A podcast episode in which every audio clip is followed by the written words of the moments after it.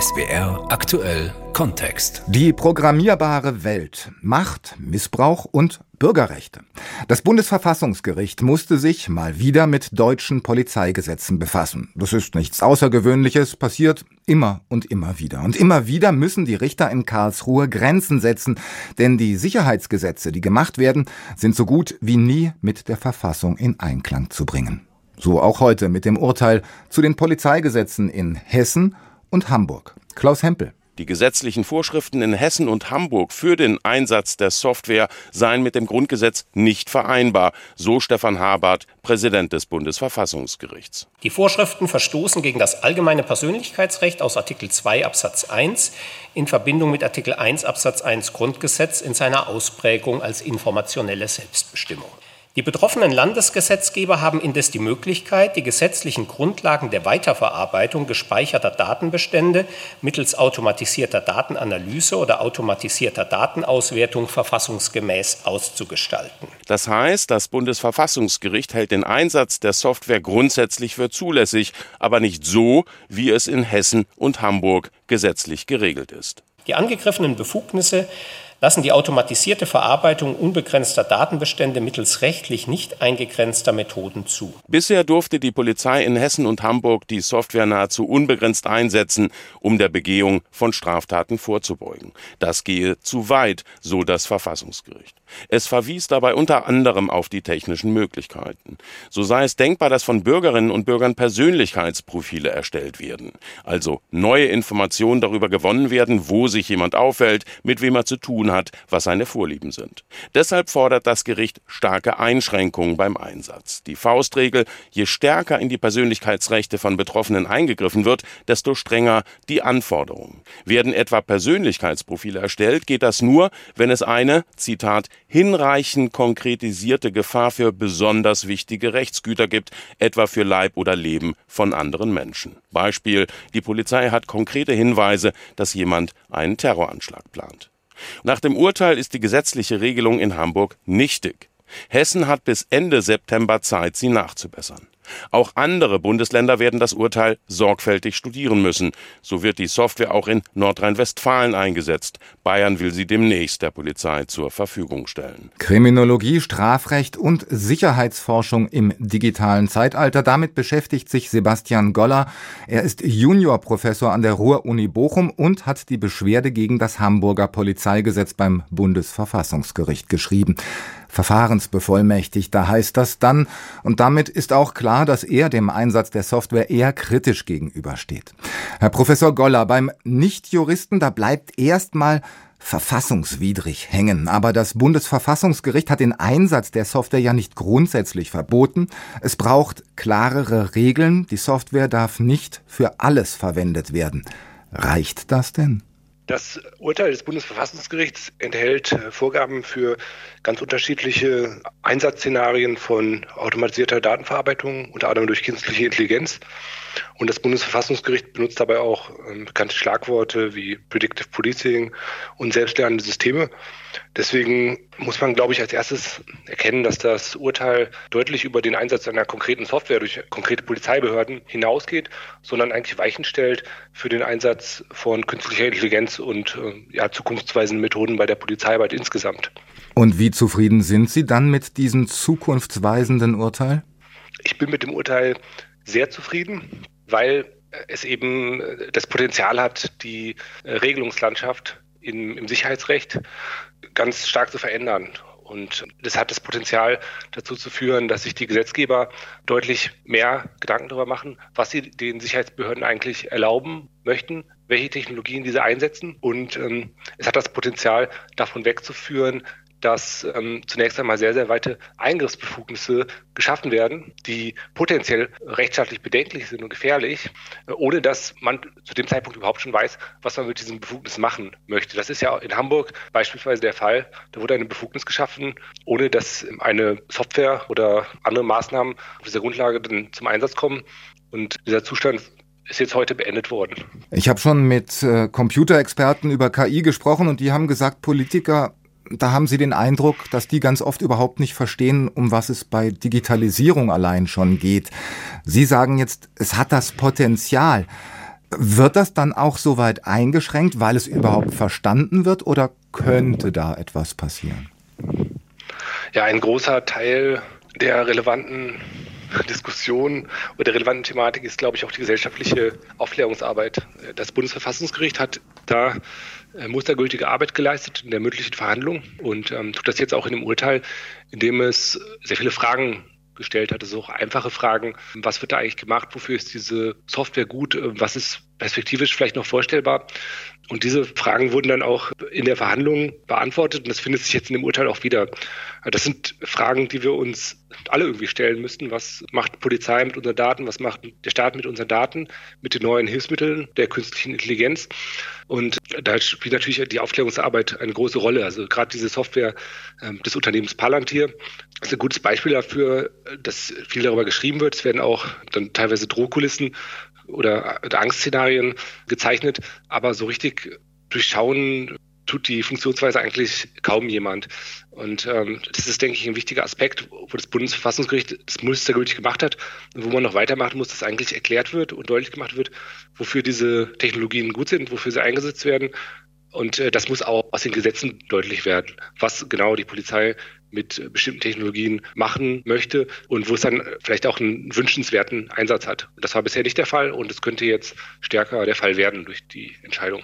Das ist jetzt mal erst der rechtliche Rahmen. Wenn wir auf die Möglichkeiten des Einsatzes von künstlicher Intelligenz im Polizeibereich, wenn wir darüber sprechen, dann lohnt es sich, in die USA zu schauen, denn dort wird KI schon deutlich häufiger eingesetzt, oft auch zum Beispiel bei der Gesichtserkennung. Allerdings nicht ohne Probleme, wie unsere Korrespondentin Nina Barth aus Washington berichtet. Das Thema Gesichtserkennungstechnologie durch die Polizei wird in den USA kontrovers diskutiert, vor allem weil es Fälle gibt, in denen Menschen wegen der Gesichtserkennung zu Unrecht inhaftiert wurden. Der letzte bekannt gewordene Fall war im US-Bundesstaat Georgia. Ein 28-jähriger Schwarzer, Randall Reed, wurde bei einer Polizeikontrolle festgenommen, weil gegen ihn angeblich ein Haftbefehl im Bundesstaat Louisiana wegen Diebstahls vorlag. Reed erklärte, er sei noch nie in seinem Leben in Louisiana gewesen. Sechs Tage saß der 28-Jährige im Gefängnis, bis sich herausstellte, er war nicht der gesuchte Dieb. Reed hat unter anderem ein Muttermal im Gesicht, der gesuchte Täter nicht. Die Polizei gab einen taktischen Fehler zu. Der Fall aus Georgia ist nicht der einzige. Bekannt ist, dass drei weitere Männer, alle schwarz, in den vergangenen drei Jahren aufgrund Gesichtserkennungsprogrammen zu Unrecht festgenommen wurden. Bürgerrechtler und Datenschützer warnen davor, dass die Gesichtserkennungstechnologie besonders fehleranfällig bei Schwarzen ist, und es gibt Studien, die das belegen. Befürworter der Technologie sagen, sie würde dabei helfen, Städte sicherer zu machen. Wie viele Polizeidienststellen in den USA Gesichtserkennungsprogramme verwenden, ist nicht bekannt. Es gibt kein Bundesgesetz, das den Einsatz regelt. Staaten, Städte und Bezirke können also selbst darüber entscheiden. Künstliche Intelligenz ist ganz offensichtlich nicht so gut, wie viele Menschen denken, was zum Teil auch einfach daran liegt, dass sie schlecht trainiert wurde. Herr Professor Goller, in Deutschland, wie sind wir denn da vor Fehlern, die die KI macht, die von der Polizei eingesetzt wird? Wie sind wir davor geschützt? Ja, der Schutz, dessen es bedarf, der ist eigentlich noch ähm, herzustellen. Es ist ja in Deutschland so, dass künstliche Intelligenz nicht in dem Maße eingesetzt wird wie in den äh, Vereinigten Staaten. Bei der Polizeiarbeit und der intelligenten Videoüberwachung und Gesichtserkennung haben wir ein ein gutes Beispiel, wo es auch in Deutschland Pilotprojekte gibt und Anwendungsfälle, die sich aber momentan tatsächlich noch darauf beschränken, die Möglichkeiten auszuloten. Und ähm, diese Pilotprojekte sind auch öffentlich diskutiert worden und haben auch den Anlass gegeben zu Diskussionen über, über die Schutzmechanismen. Ich denke, ein ähm, Aspekt, der ja, immer wieder eine Rolle spielt und auch weiter diskutiert sein wird, ist die Intransparenz der Funktionsweise äh, von derartigen Technologien. Ähm, wie lernen solche Systeme überhaupt? Mit welchen Daten lernen sie? Und wie entstehen dann im Rahmen dieses Lernens Fehler? Da ist die Antwort auf die Frage, wie man das jetzt überprüfen kann, noch ein Stück weit offen. Also welche Mechanismen sind effektiv und wer tut das überhaupt? Wir haben ja in Deutschland auch Datenschutzaufsichtsbehörden, die sich der Sache teilweise annehmen. Aber das ist eine ähm, recht große Aufgabe, die die Behörden mit ihren Ressourcen auch nicht unbedingt stemmen können. Dann ist die Frage, was geschieht, wenn derartiges Material, was vielleicht KI unterstützt ausgewertet wurde oder KI generiert ist, vor Gericht kommt und dann als Beweis verwendet werden soll. Auch da gibt es eigentlich noch kaum eindeutige Linien, ob man dann derartige Beweise angreifen kann oder wie man das machen kann. Also die Schutzmechanismen sind eigentlich noch nicht vorhanden und müssen jetzt dringend diskutiert werden. Und das ist auch etwas, was in der Verfassungsgerichtsentscheidung auch äh, durchaus nochmal anklingt. Also bevor man das Ganze einführt, sollte man vielleicht auch über die Fehleranfälligkeit sprechen. Stichwort Fehleranfälligkeit. Die Technik wird sicher in den nächsten Jahren deutlich besser. Wie gut müsste sie denn werden, damit Sie jetzt sagen, okay, jetzt kann man das einsetzen? Naja, also es ist ja tatsächlich ähm, etwas komplizierter, als äh, jetzt festzustellen, dass die Technik eine gewisse Reife erreicht hat. Es geht ja nach, nach meinem Verständnis vor allen Dingen um die Einbettung der Technik in, in Arbeitsprozesse. Jetzt stellen wir bei der Polizei allgemein fest, dass dort die Arbeit in den letzten Jahrzehnten immer stärker von Technologien geprägt wurde. Und ähm, diese Mittel sind alle nur so gut, wie ihre Nutzung durch die Menschen erfolgt, die damit dann tagtäglich umzugehen haben. Ähm, deswegen spielt gerade bei der KI und bei dem Einsatz von so spezialisierten Programmen, denke ich, die Ausbildung und die Kontrolle auch der Personen eine große Rolle, die sie benutzen. Und die Frage, wie das in den Arbeitsalltag eingebunden wird. Wenn natürlich eine Software oder eine KI so in den Arbeitsalltag eingebunden wird, dass sie den Leuten Zeit ersparen soll und die das Gefühl haben, dass sie sich im Grunde auf fertig produzierte Ergebnisse verlassen können, dann ist das, das ist äußerst problematisch. Ich denke, das ist ja auch das, was wir in den Fällen jetzt in den USA sehen, dass da ein Ergebnis vorgeschlagen wird oder ein Treffer ähm, vom System ausgespuckt wird, der dann von der Polizei erstmal für bare Münze genommen wird. Das kann man in den Fällen auch eher dann als das Problem ansehen, als die Tatsache, dass an sich eine bestimmte Technologie eingesetzt wurde. Ähm, deswegen würde ich das jetzt weniger von einem technologischen, konkreten Entwicklungsstand abhängig machen, sondern eher von der, von der richtigen Einbettung, die eine sehr, sehr komplizierte Aufgabe ist. Und diese Aufgabe nimmt man sich dann vielleicht nicht ganz so gerne an, mhm. wie der anschaffende Systeme an sich, die eine große Versprechung bringen. Aber diese Aufgabe muss dringend erledigt und auch kontrolliert werden. Ja, Technik bringt man eben doch mehr Vertrauen entgegen als Menschen, ganz oft zumindest. Und wie soll man jetzt mal ganz konkret, was für eine Idee hätten Sie, die Polizisten davon abzuhalten, dieser KI einfach zu glauben? Ja, bei der Einsatz der Software ist es so, dass man sich bei der Gestaltung ganz unterschiedliches vorstellen könnte. Man könnte sich vorstellen, dass diese Software bei ihrem Einsatz den Nutzerinnen und Nutzern einfach stets äh, deutlich anzeigt, was das gerade bedeutet, was sie tut, ähm, was bestimmte Treffer für eine Aussagekraft haben, und es könnte Mechanismen eingeführt werden, die die Interaktion mit der Software stärken, sodass beispielsweise beim Abruf von Daten, bei der Auswertung von Daten ausführliche Begründungen angegeben werden müssen, dass sich die Personen, die die Software nutzen, durch bestimmte Schritte ähm, auch Hürden in der Nutzung sich vergewissern müssen, dass dieser Schritt jetzt wirklich notwendig ist, weil jeder kleine Schritt bei der Nutzung von einem Softwareprogramm schon potenziell ein schwerwiegender Eingriff ist in die Rechte vieler Menschen. Und das ist, glaube ich, etwas, was, was immer wieder klar gemacht werden muss. So eine Software sich eben in einer komplizierten Mensch-Technik-Interaktion befindet, bei der das deutlich werden muss. Und die Ausbildung dazu und ähm, die Kontrolle dazu, das ist eben auch eine Frage, wie viel Personalmittel und wie viele Ressourcen man dafür bereitstellt und äh, wie genau man es kontrolliert und, und wie gut auch die Polizei beispielsweise mit den Datenschutzbeauftragten zusammenarbeitet des Bundes und der Länder, die ja durchaus da bemüht sind, ähm, auch Dialoge zu suchen und, äh, und auch zu unterstützen, was den rechtskonformen Einsatz von solchen ja, Technologien angeht. Na, da könnte man dann mit Blick auf die Vergangenheit eher schwarz sehen. Bemerkenswert ist ja auch beim Urteil des Bundesverfassungsgerichtes ging es heute wieder einmal nicht um die Strafverfolgung, sondern um die sogenannte Gefahrenabwehr, also vorbeugende Maßnahmen. Durch die Digitalisierung gibt es immer mehr verarbeitbare Daten über jeden von uns. Big Data. Und das Data Mining soll jetzt mit sogenannter künstlicher Intelligenz erledigt werden. Das Data Mining in Daten von jedem von uns und das soll auch präventiv eingesetzt werden. Und genau da muss man ja Daten von allen verwenden. Präventiv kann man in Deutschland auch in Haft genommen werden. In Bayern bis zu zweimal 30 Tage. Das muss zwar von einem Richter bestätigt werden, aber es gibt keinen Prozess.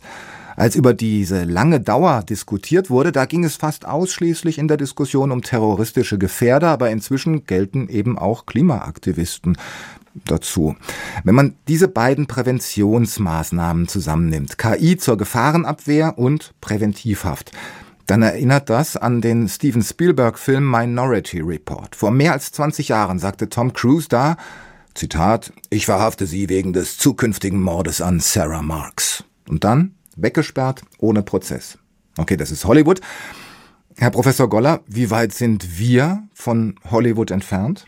Ja, also der Minority Report wird ja tatsächlich immer als anschauliches Beispiel gebracht, um, um zu zeigen, wo da die Gefahren solcher Auswertungen liegen.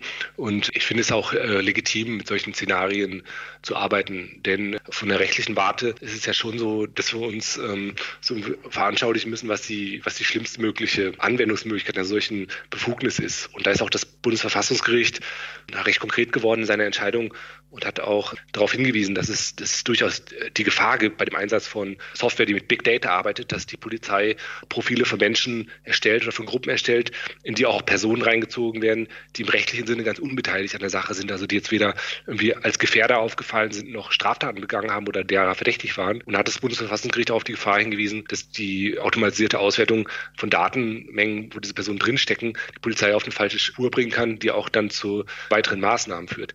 Da ist es jetzt ganz besonders wichtig, glaube ich, zu erkennen, dass die Datenauswertung an sich ja noch keine Maßnahme ist, die sich wirklich spürbar für diese Person auswirkt, sondern dass hier wirklich große Gefahr dann in den, in den Maßnahmen äh, liegt, die auf der Grundlage der Datenauswertung getroffen werden.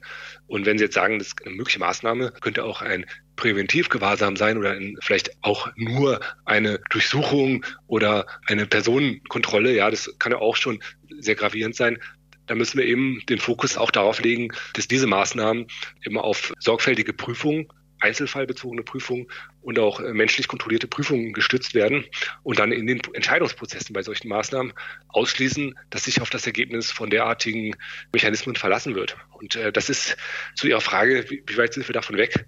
Ich glaube, noch sind wir relativ weit davon weg, dass eine Entscheidung wie diese also quasi rein automatisiert getroffen wird in Deutschland. Es wird auch immer wieder unermüdlich betont dass jede irgendwie rechtlich relevante Entscheidung auf der Grundlage einer menschlichen Prüfung erfolgt.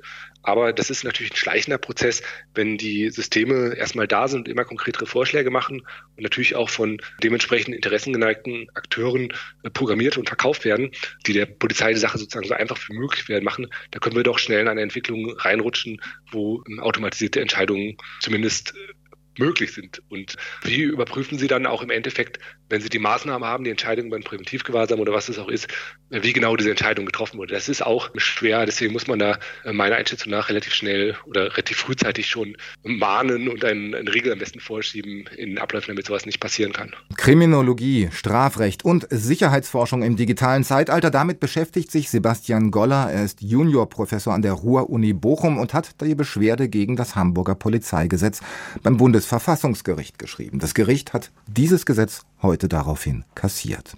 Und was für die Strafverfolgung und die Verhinderung von Straftaten taugt, das kann man auch noch ganz anders einsetzen. In China wird immer wieder über ein System zur sozialen Bewertung jedes Einzelnen diskutiert. Und auch heute schon macht China uns einiges vor, wie Eva Lambi-Schmidt aus Shanghai berichtet. Chinesische Städte sind die am stärksten überwachten weltweit. Allein in Shanghai sollen auf 1000 Einwohner nahezu 400 Kameras kommen. Das sind Schätzungen aus dem vergangenen Jahr von Comparitech, einem britischen Recherchenetzwerk, das sich mit Überwachung und Internetsicherheit auseinandersetzt.